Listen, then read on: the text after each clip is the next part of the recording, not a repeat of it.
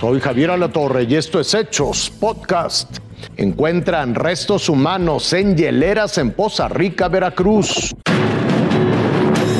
Emplayados y dentro de refrigeradores. Así localizaron restos humanos en dos domicilios de Poza Rica. Según las investigaciones, el cateo derivó por las denuncias de olores fétidos en la zona. En unos primeros indicios recogidos, lamentablemente podrían ser más de 13 cuerpos con la probabilidad de que haya otros en proceso de identificación.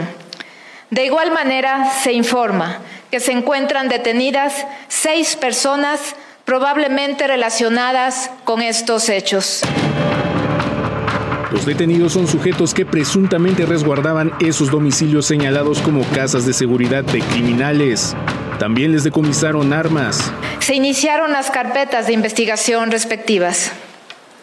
La Dirección General de los Servicios Periciales, desde que tuvo conocimiento de los hechos, practica las pruebas de criminalística de campo y laboratorio que se efectúan en este tipo de sucesos y que nos permitirán determinar el número de individuos implicados y de sus identidades.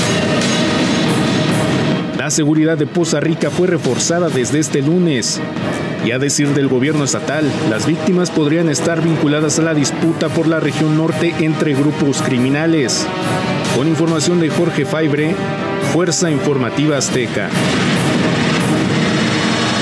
Desaparecen cinco personas en Lagos de Moreno, Jalisco. La fiscalía dice que es una ausencia voluntaria.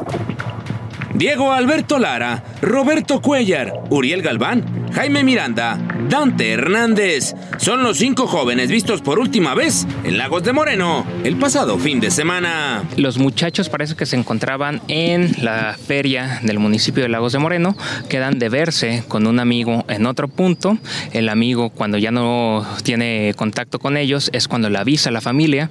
En ese momento la familia genera un reporte al 911 también a la policía municipal quienes activan a su grupo de búsqueda de manera inmediata. Posteriormente la familia llega a la Fiscalía Regional en la sede de Altos Norte, se recaba la denuncia, se inicia un operativo de búsqueda con los tres niveles de gobierno. Su ficha de búsqueda no está relacionada con un hecho violento. Las autoridades investigan su paradero como un caso de ausencia voluntaria, pues no hay indicios de momento que sugieran otra línea de investigación. Versiones de los familiares, versiones de los testigos, versiones naturalmente del amigo de ellos con el que habían quedado de verse, con quien ya no llegan a la cita.